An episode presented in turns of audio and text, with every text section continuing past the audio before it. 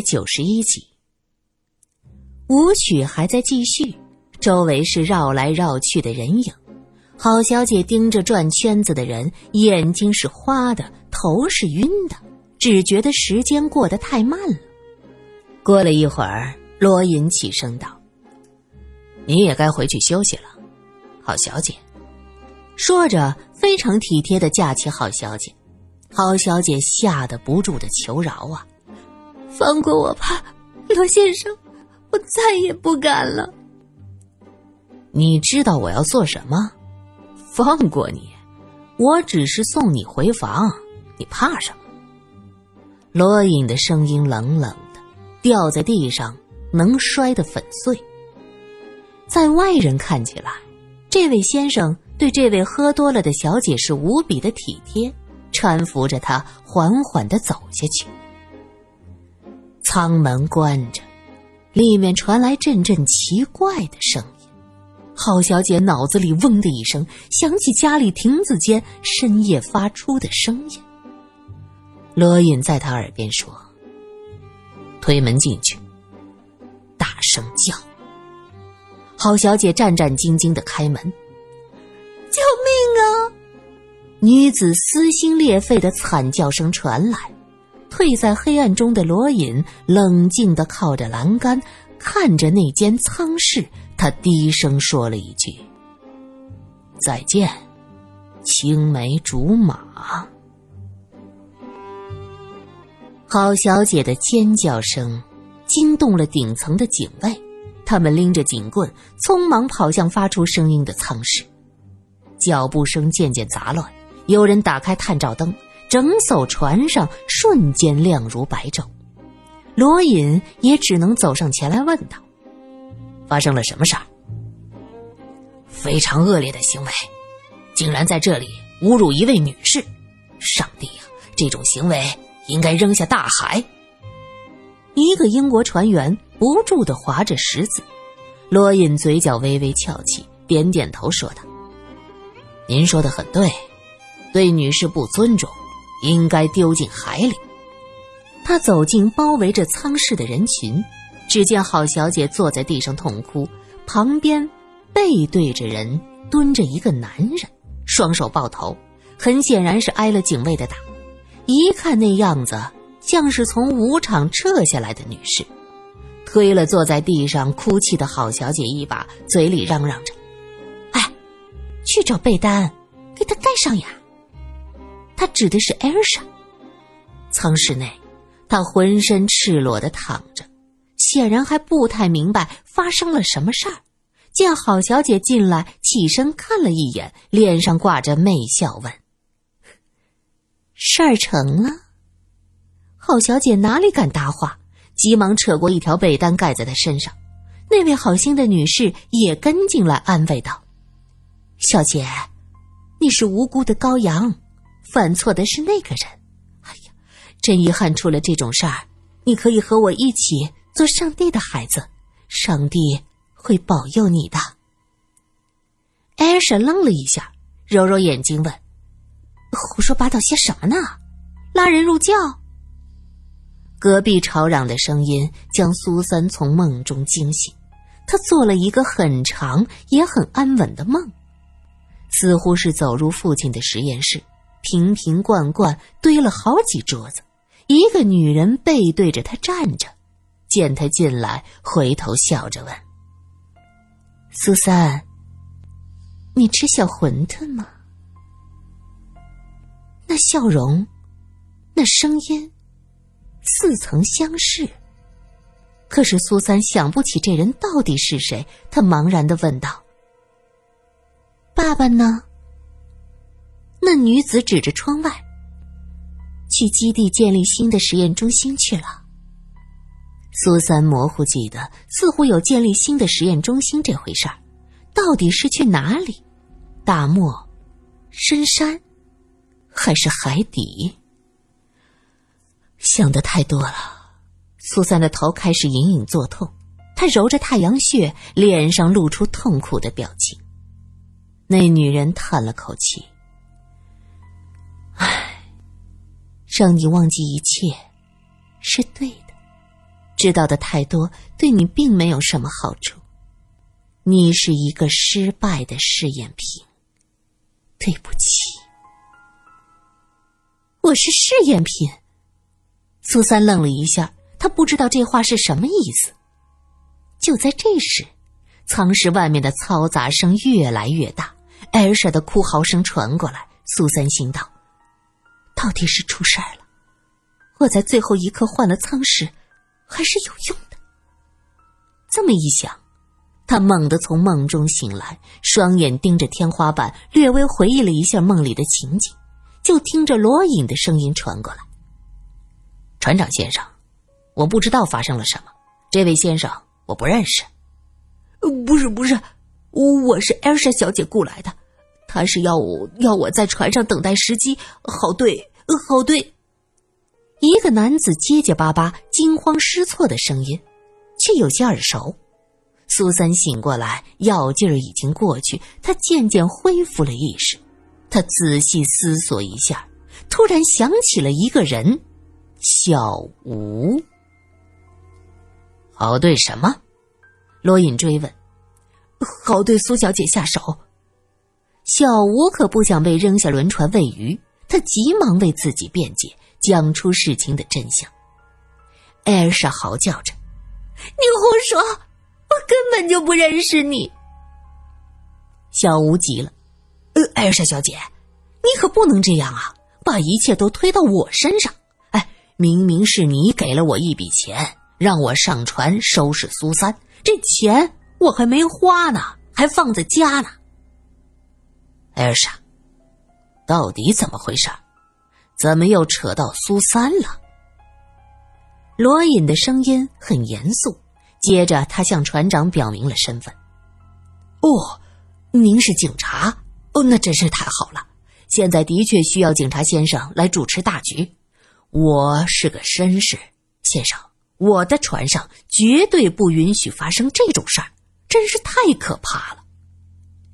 船长说完，又对围观的人群说：“请大家都散了吧，我们需要维护一位女士的体面。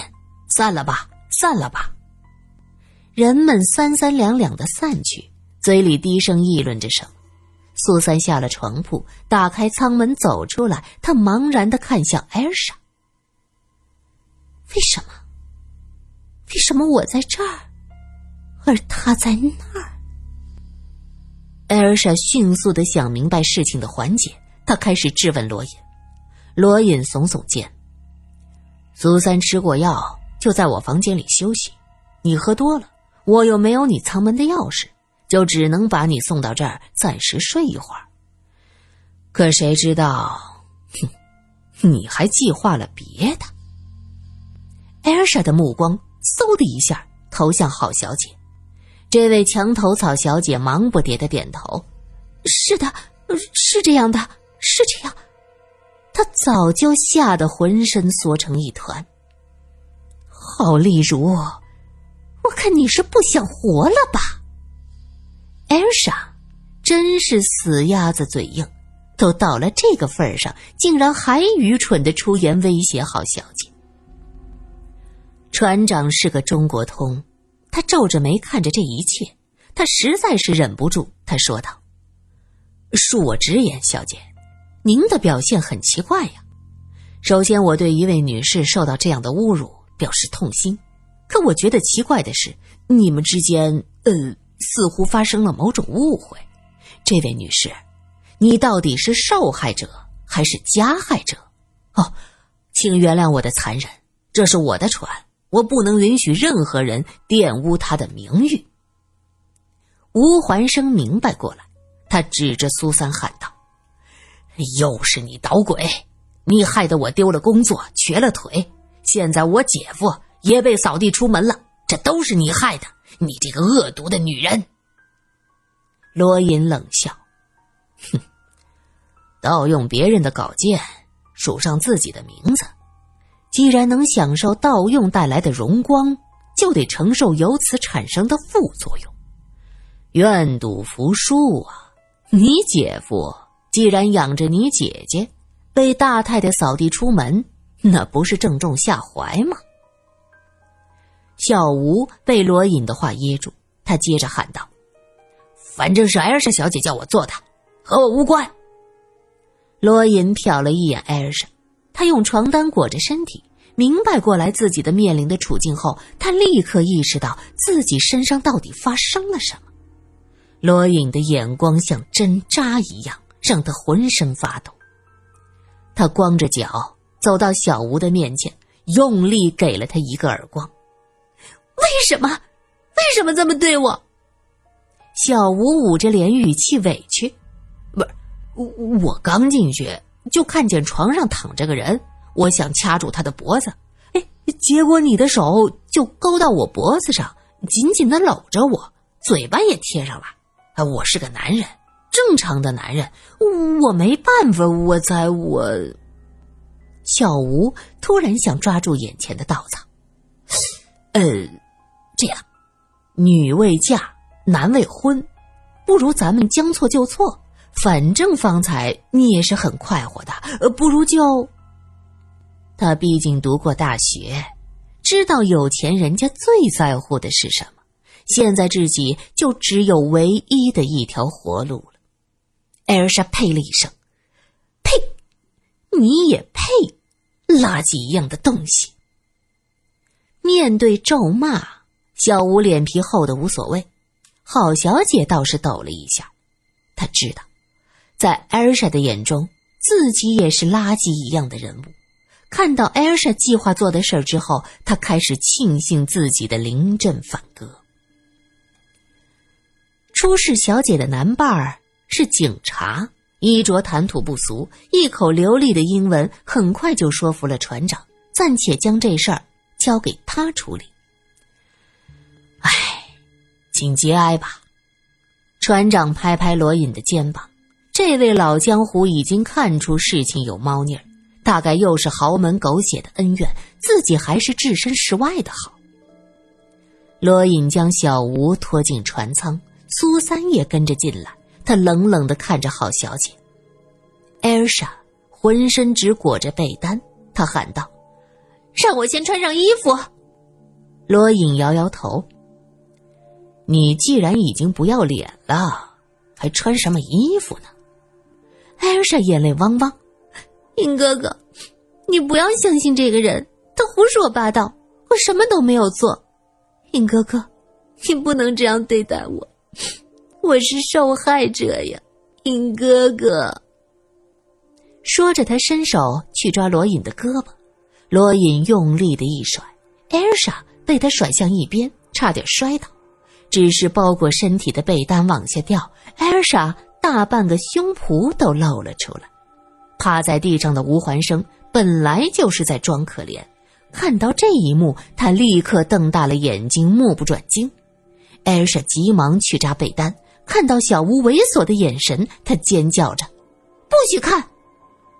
小吴心里想着：“哼，你身上哪里我刚才不都看到了？有什么可藏的？”但他只能低下头去，一声不吭。苏三见艾尔莎狼狈不堪，铺位上也是狼藉一片，还带着血腥味儿和奇怪的味道。方才的景象不用想也知道是怎么回事看来艾尔莎要对付的是自己，只是自己在安眠药生效的最后一刻恢复神智，侥幸逃过一劫。艾尔莎这般狼狈，苏三却生不起一点别的心思，他只是冷冷的看着他，一动不动。罗隐看出他内心的悲伤，伸手轻轻揽住他的肩头，说。没事了，没事了。苏三看向艾尔莎。为什么？为什么？你问我为什么？艾尔莎笑了几声，将床单紧紧的裹着身体，曲线毕露，看得小吴又悄悄咽下一口唾沫。我和尹哥哥青梅竹马，两家也希望我们在一起。你是从哪里冒出来的，破坏我们的感情？你这样的人，就活该被人踩死。艾尔莎目露凶光，苏三毫不怀疑，如果不是罗隐揽住自己，他已经冲上来撕咬。这个女人充满了戾气，失身于猥琐小人的痛苦已经被报仇未成功的气愤所替代。艾莎恨不得一口咬死苏三。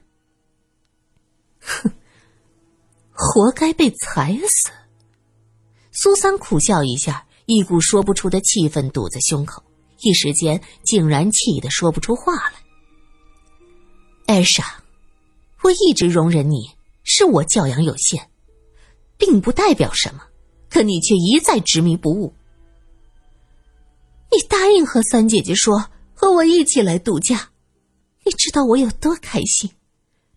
可是，可是就在上船前，我雇的私家侦探说你要和苏三一起。尹哥哥，你知道吗？我的天都塌了！你为什么要这样对我？罗隐叹了口气：“我一直对你冷淡，甚至出言讽刺，你却不依不饶，我就只能带着三三，让你彻底死了这条心。可是我没有想到，你竟然打算害人，艾尔莎，你一直说门当户对、大家闺秀，这就是你大家闺秀的风范吗？”艾尔莎被他说的面红耳赤。低头看着自己裸露的身子、袒露的肩膀，他低声啜泣：“是你们，你们一起毁了我，是你自己毁掉自己，这是天意。老天爷让你有此报应。”苏三在一边声音冰冷：“你以为你赢了？艾尔莎死鸭子嘴硬，她死活都不承认自己的失败。我告诉你，你死了这条心吧，罗家是不会让你进门的。苏三大笑，哼，我和谁在一起，和罗家有什么关系？罗隐和艾尔莎闻言都是一愣，罗隐很紧张的低头看向苏三，苏三则微微一笑：“我和罗隐都是独立的个体，我们想如何和谁的家庭都没有关系。若是罗隐还要为家人左右，这种没有魄力、永远不能独立的人，我也不会多看一眼。”艾尔莎哼了一声：“哼，说的轻松。”我就不信，有人面对权势没有不向往的。我当然向往，但是多大的碗吃多少饭，自己没那个本事，非要挤破头往人家圈子里挤。我不怕头破血流，人生本就是拼上一拼的。我怕自己不小心吃的太多了，撑死都不自知。安莎，这句话。也送给你。苏三说完，看向吓得哆哆嗦嗦、努力把自己的目标缩到不起眼角落的好小姐，目光中充满了复杂的情绪。好小姐，你好呀。他好如何？苏三却说不下去了。好小姐急忙说着：“苏小姐，我我只是……”在你的水里下了点安眠药，别的什么也没有做过。我之前对你说的那些都是真的，是他，是他在威胁我，我真的是被威胁的。艾莎的计划到底是什么，我全都不知道。如果我知道这一切，我我不会帮他的。苏小姐，你一定要相信我。苏三叹了口气，相信你，郝小姐。真是让我失望。我就算经历了那么多事儿，我总是相信这个世界永远是阳光的，与人为善，尽力去帮助和我一样陷入困境的人。但是我现在开始怀疑自己，甚至怀疑人生。郝小姐，是你你摧毁了我对人的信任。